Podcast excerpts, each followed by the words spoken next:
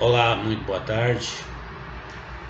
Então, nós aqui nesse canal já trouxemos vários aspectos, ou já falamos várias vezes sobre Platão, eh, especificamente sobre, ou especialmente sobre sua grande obra, A República. A República, que é sem dúvida sua maior obra, e talvez não seja não seja nada demais dizer que a grande parte das obras que a precedem é, tenham sido apenas obras que, assim como uma preparação para que Platão desenvolvesse ah, o seu a sua obra maior,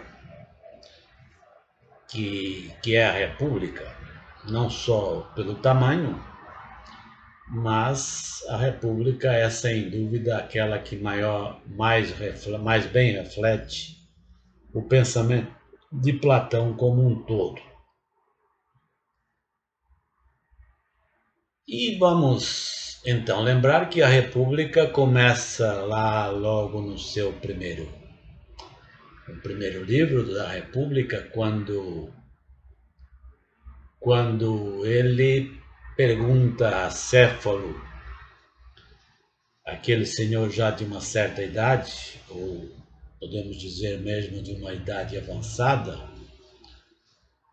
é, o que ele achava a respeito da, da justiça, né? chegando àquela época aquela idade já avançada, com uma vida relativamente estabilizada, o que é que ele achava da justiça? Vale a pena ser justo ou, ou a justiça em si não tem valor? Né? Essa é basicamente a pergunta que ele faz para Céfalo. E essa é também a ideia que vai percorrer, ou que tem como pano, como pano de fundo, todo o livro da República é, é essa ideia de justiça, não, não justiça como um arcabouço de leis, mas a justiça é entendida como um bem moral, uma virtude em si, né? Aquela justiça que, que se aplica tanto ao indivíduo quanto à sociedade. Porque a justiça na sociedade nada mais é do que o reflexo daquilo que o indivíduo que a governa, os governantes, entendem por justiça. É, como ele diz, é, então, até talvez seja mais fácil a gente entender o que é justiça, primeiro na sociedade, para depois então a gente entender o que seria a justiça uh, dentro de cada indivíduo, né? Uh, a justiça é assim, do indivíduo é assim, como que projetada na sociedade em letras garrafais. Então, ele começa então a a desenvolver essa ideia de, da república utópica, né? que afinal o livro muita gente encara como sendo essa república utópica, é, mas é, talvez seja até melhor encará-la como um ideal, né? um ideal de sociedade. Talvez seja utópica para hoje, para a nossa sociedade atual, mas quem sabe um dia, ou é, a gente tem que perseguir essa ideia. Né? Então ele começa a construção dessa sociedade como uma sociedade começa rudimentar, né? De uma forma muito rudimentar. Né? Mas as, todas as sociedades elas começam com a ideia de que de uma ideia de cooperação, né? É, as sociedades começam com aquela ideia de que eu sei fazer uma coisa bem feita e posso, fazendo essa coisa bem feita, uh, auxiliar a sociedade como um todo. Né? Então, se cada um fizer a coisa que melhor sabe fazer e repartir esse seu serviço com o resto da sociedade, aí teríamos uma sociedade mais produtiva. É... Basicamente, as sociedades elas começaram dentro dessa ideia de cooperação. E Platão também parte dessa ideia. Né? Então, ela, ele parte de, da, da construção da sociedade inicialmente com um pequeno número de profissões, eh, já que é uma sociedade pouco complexa, rudimentar mesmo. Então, inicialmente seriam necessárias poucas funções para o bom funcionamento daquela sociedade. Mas essa sociedade ela vai ganhando volume, tanto em pessoas quanto em complexidade é, vai necessitando cada vez de mais pessoas, de mais funções, de mais funcionários. Enfim, ela vai se tornando maior e mais complexa a cada dia que passa. E chega uma hora que essa sociedade ela vai precisar de alguém que a governe, de alguém que tome conta, que que de algum modo coloque ordem na sociedade. Porque se cada um começar a fazer o que bem entende, essa sociedade com certeza não será uma sociedade ordenada, não, não preservará o bem comum. E é justamente aí quando surge essa necessidade é, de saber quem vai ordenar a cidade, quem vai, ordenar, quem vai governar a cidade, é justamente aí que surge a grande pergunta, né? Quem melhor pode governar a cidade? Os filósofos ou os não filósofos? Essa é uma pergunta que ele vai colocar lá no, no capítulo 6 da República, bem no início desse capítulo, ele coloca essa, essa é colocada essa questão para os discípulos e é a busca dessa resposta que a gente tem que ir atrás, né? Se existe uma pergunta, tem que ser buscada a resposta para essa pergunta. Né? Então, se ele coloca essa pergunta, quem pode governar, se são os filósofos ou os não filósofos, a gente tem que saber quem são os filósofos e quem são os não filósofos, né? É essa contraposição, é essa oposição que vamos ter que, que responder, né? Então, é, como eu disse, ele, quando ele fala na palavra filósofo, ele está se referindo ao verdadeiro filósofo.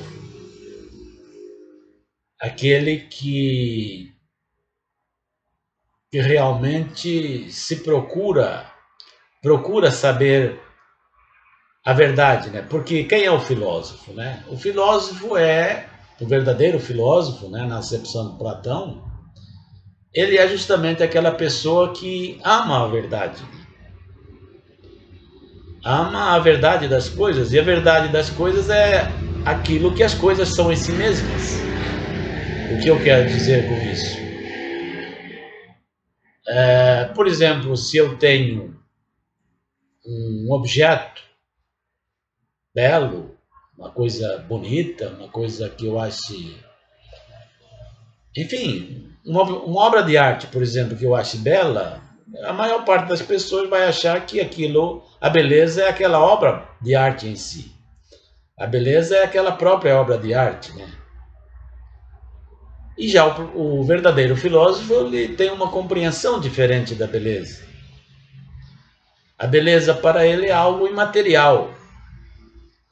A gente chama aquela coisa de bela porque ela tem, ela materializa a beleza em si. Mas a beleza é algo imaterial. Beleza é algo que transcende a matéria. A beleza é uma ideia, como diz Platão.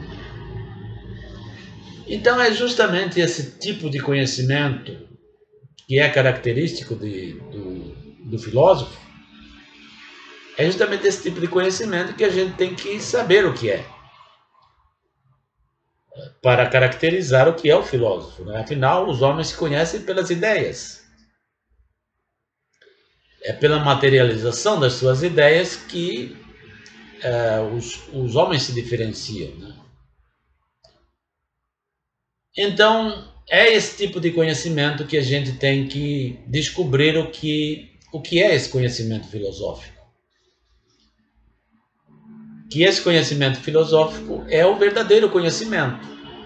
Para Platão, o verdadeiro conhecimento é o conhecimento das ideias, é o conhecimento das essências das coisas. É, porque se eu conheço as coisas na diversidade, eu eu não conheço as coisas. Eu estou apenas dando uma opinião sobre as coisas. E aí nós vamos ter que entender aquilo que aquilo que podemos entender como uma parte do, da teoria do conhecimento de Platão, né? Então ele vai nos apresentar assim o conhecimento como um como um caminho a ser percorrido, né? É, o verdadeiro conhecimento, o conhecimento do filósofo, é um caminho a ser percorrido desde a pura ignorância até esse conhecimento da essência das coisas, esse conhecimento das ideias, o conhecimento dos arquétipos. Então ele vai nos propor uma, uma espécie de esquema para que nós possamos entender o que é esse verdadeiro conhecimento. Então vamos pegar uma, uma linha, vamos colocar essa linha na vertical e vamos dividir essa linha no meio. Na parte inferior dessa linha, nós vamos ter o conhecimento do mundo sensível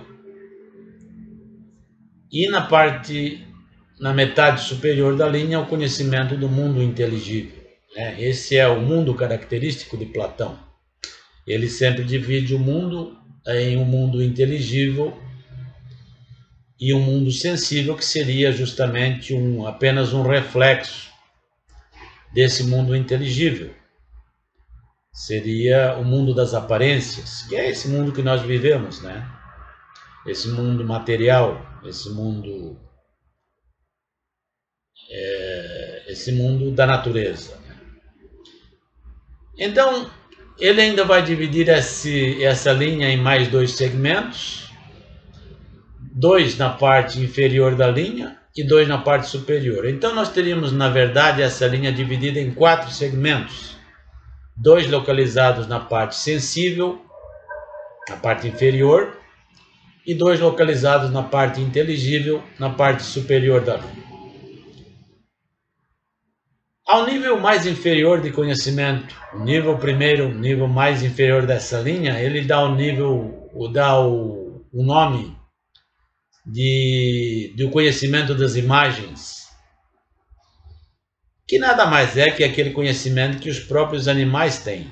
É, eles conhecem apenas as imagens, é um, um nível de conhecimento muito superficial, muito impreciso Acima desse nível do conhecimento, o segundo nível acima, ainda no campo do mundo sensível, nós teríamos aquilo, aquele tipo de conhecimento da, da natureza, das coisas, deste mundo em que vivemos, que já exige um nível de percepção um pouco maior. É, por exemplo, se eu olho para uma pessoa, eu estou vendo a pessoa ali na minha frente, aquela imagem, mas eu sei que atrás dessa pessoa, do outro lado, existe uma outra imagem diferente. Então, e que ali, aquela pessoa, existe um volume, existe uma forma. Então, isso já é um nível de percepção maior do que aquele nível das imagens, né? Se eu escuto um som, eu sei que atrás desse som tem um instrumento tocando, pode ser um violino, pode ser um violão. Então, tudo isso é um nível de percepção que é bem superior àquele nível das imagens, né? Mas é um nível de conhecimento que é baseado em, em opiniões, é um nível de conhecimento é, que depende de pessoa para pessoa. Eu posso perfeitamente me enganar, né? Posso escutar um, um instrumento, por exemplo, que está tocando, que eu imagino que seja um instrumento e não é na, na realidade. Então é um nível de conhecimento que é justamente esses dois níveis de conhecimento que se situam nesse campo de, da sensibilidade, da, das sensações, um nível de conhecimento que é que nos é trazido pelos sentidos, a esse nível de conhecimento Platão vai chamar nível das opiniões, conhecimento das opiniões.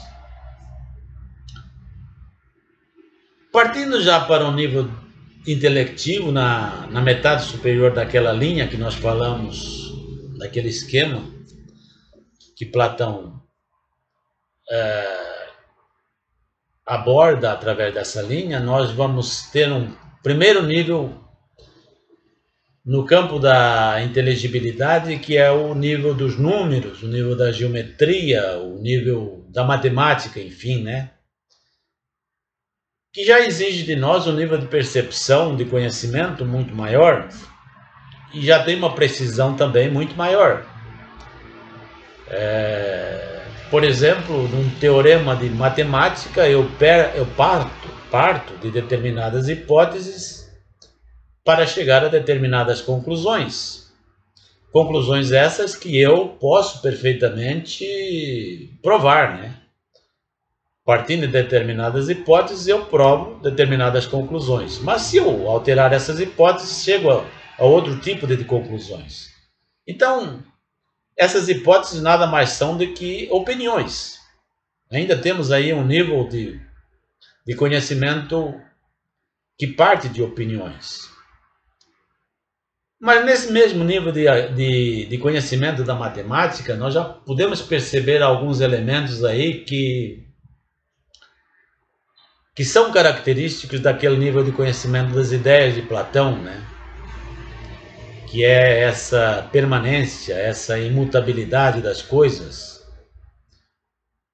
É, por exemplo, se eu tenho uma equação de matemática que diz que 2 mais 2 são 4, essa, esse, essa equação ela é válida hoje, foi válida há 2 mil anos e será válida daqui a 5 mil anos. É, do mesmo jeito, quando eu digo que a soma interna dos ângulos, a soma de uns ângulos internos, a soma dos ângulos internos de um triângulo é 180 graus, isso também é válido hoje, foi válido ontem, será amanhã, foi na China, é verdade no Japão, é verdade nos Estados Unidos, em qualquer lugar, né? Então, essa imutabilidade que é característica do nível das ideias já existe nesse nível de, de, de conhecimento da matemática. E é por isso que Platão valoriza tanto esse estudo da matemática, né? Porque ele, ele assim como que é uma imagem já desse, desse nível de conhecimento das ideias de Platão. Mas o nível máximo de conhecimento é esse nível das ideias de Platão que é esse nível da imutabilidade, que Platão vai buscar lá naquilo que Parmênides chamava o conhecimento do ser, né? Parmênides é, o que era o ser para Parmênides? Parmênides dizia que o ser é aquilo que é, ou seja, é, é, hoje foi ontem, será amanhã e eternamente, será é imutável, não, não existe mudança. É, e isso se opõe justamente àquele conhecimento da, desse mundo material em que nós vivemos, é nesse mundo é, em que as coisas mudam, mudam com cada dia elas são uma coisa diferente, né? Essa mudança é característica desse nosso mundo manifestado, né? Então, se uma coisa hoje é X, amanhã é Y, ela não é X nem é Y. Ela é um não ser, né? É esse mundo que se opõe justamente àquele mundo do ser, das ideias de Platão, que é o mundo do verdadeiro conhecimento. É, mas esse mundo do conhecimento, ele é atingido através de uma evolução do pensamento que vai vai da pura ignorância, afinal todos nós nascemos ignorantes, passa pelo mundo da ciência e atinge aquele mundo da da dialética, né? É através da dialética que a gente pode atingir esse nível máximo de conhecimento, o mundo do ser. Mas nesse, mesmo nesse mundo do ser, chega um momento em que em que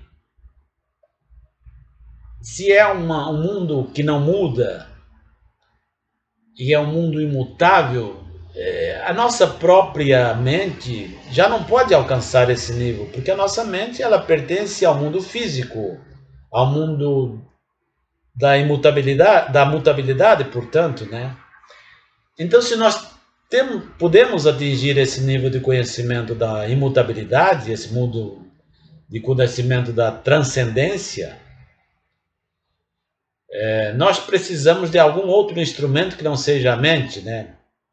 Nós atingimos aquele patamar, aquele, aquela situação onde, numa imagem tão poética e tão maravilhosamente, Dante vai situar aquela, aquele, aquela situação onde é, é preciso é, mudar aquele guia que o guiou até as portas do paraíso, que era Virgílio, por um outro guia, né?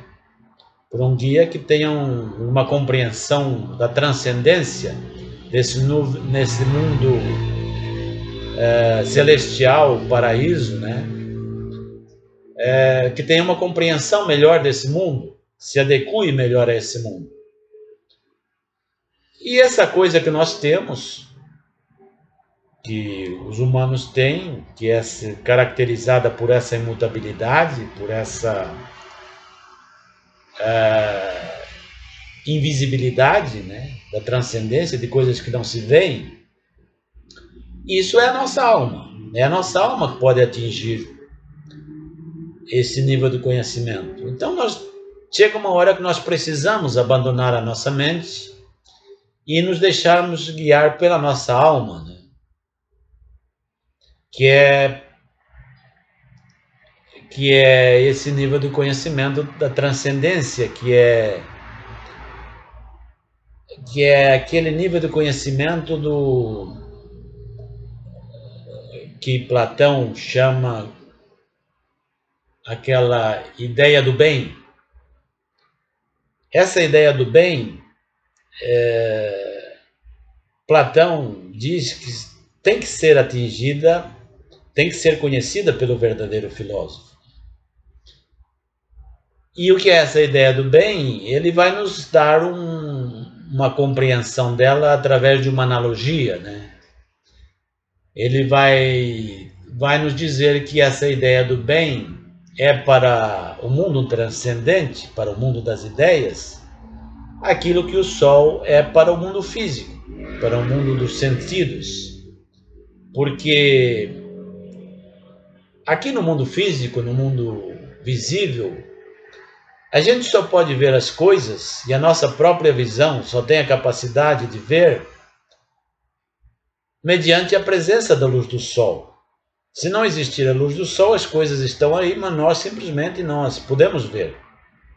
Então, do mesmo modo, no mundo da transcendência, a gente só pode ver a verdade, a nossa alma só pode enxergar a verdade se estiver na presença da luz do bem. Se ela não estiver na presença da luz do bem, a gente, ela, a gente não pode enxergar a verdade. A verdade está lá, mas é como se a nossa mente, como se a nossa alma fosse não tivesse inteligência. A inteligibilidade das coisas ela é, é nos dada justamente pela presença da luz do bem. E essa ideia do bem é ela mesma que nos dá inteligência. Então nós podemos entender essa ideia do bem como como sendo a própria divindade, como sendo o, próximo, o próprio Deus. É, essa ideia de Deus, essa ideia de, de que tem uma origem primeira para tudo, de que tem uma causa única e, o, e primeira para tudo, que as coisas não acontecem por acaso, é essa ideia de causa primeira que vai nos dar a ordem aos nossos pensamentos, ordem ao nosso conhecimento, ordem, portanto, à nossa alma. E tendo a nossa alma ordenada, poderemos ordenar a sociedade. Como ele diz, ordem a alma, ordem a polis. E é justamente o filósofo que, através da dialética, pode alcançar esse, esse grau de conhecimento. E, e ele, com isso, ele quer se contrapor justamente aquela ideia prevalecente da, na Grécia daquela época, em especial em Atenas, onde o que prevalecia era aquela cultura dos sofistas em que tudo era relativo, né? A justiça era relativa, a verdade era relativa, é, em que, por exemplo, se uma coisa é, hoje é verdade, Amanhã, se mudarem as circunstâncias, essa coisa não é mais verdade, a verdade passa a ser uma coisa completamente diferente. Então, essa ideia de, de, de, de que as coisas podem mudar de acordo com as circunstâncias, é contra isso justamente que Platão briga, a sua luta permanente foi é justamente contra essa ideia de de relativismo das coisas. Uma sociedade, para ser estável, para ser ordenada, ela tem que ter essa, essa ideia de imutabilidade. E é essa ideia do bem, essa ideia de Deus como causa primeira que vai ordenar as nossas as nossas ideias, que vai ordenar a nossa alma. E aí sim nós podemos ordenar a sociedade. Né? Uma sociedade, como ele diz, só será justa quando os filósofos forem os governantes ou quando os governantes forem os filósofos. É, porque a justiça não está nas leis. As leis são elaboradas por homens. É, se nós temos um governo democrático, nós vamos ter uma, uma lei, uma, um arcabouço de leis democráticas. Se temos um governante que seja, seja antidemocrático, seja ditador, nós vamos ter um arcabouço de leis que eh, retratam essa ideia de ditadura, de leis antidemocráticas, portanto. E justiça, a justiça não pode ficar baseada nessa alternância de, de governos. A justiça é algo permanente, a justiça é algo natural. A justiça está baseada nas leis cósmicas, está baseada na lei, na lei da natureza. Ah, então a justiça tem que se basear não nas leis humanas, nas leis dos homens, mas nas leis divinas. E é isso que vai dar estabilidade, que vai dar harmonia e que vai propiciar, enfim, a verdadeira justiça na sociedade. Quando a justiça transcende essa ideia de, de leis humanas e se baseia nas próprias leis divinas, na própria natureza. Foi contra isso que Platão lutou a vida inteira e a República, podemos dizer que é assim uma uma prova ou uma um testemunho de Platão da sua crença de que essa é a verdadeira justiça, aquela que se baseia nas leis naturais e não nas leis dos homens. Então, era mais esse tema que eu queria abordar aqui né, no dia de hoje, nesse canal, a respeito dessa obra eterna, esse eterno pensador, é, de, que nos trouxe esse, essa teoria das ideias, que é ela que nos guia, que nos deve guiar através dos tempos para o verdadeiro conhecimento. Meu cumprimento a todos, até uma próxima, se Deus quiser, e um abraço, até uma próxima.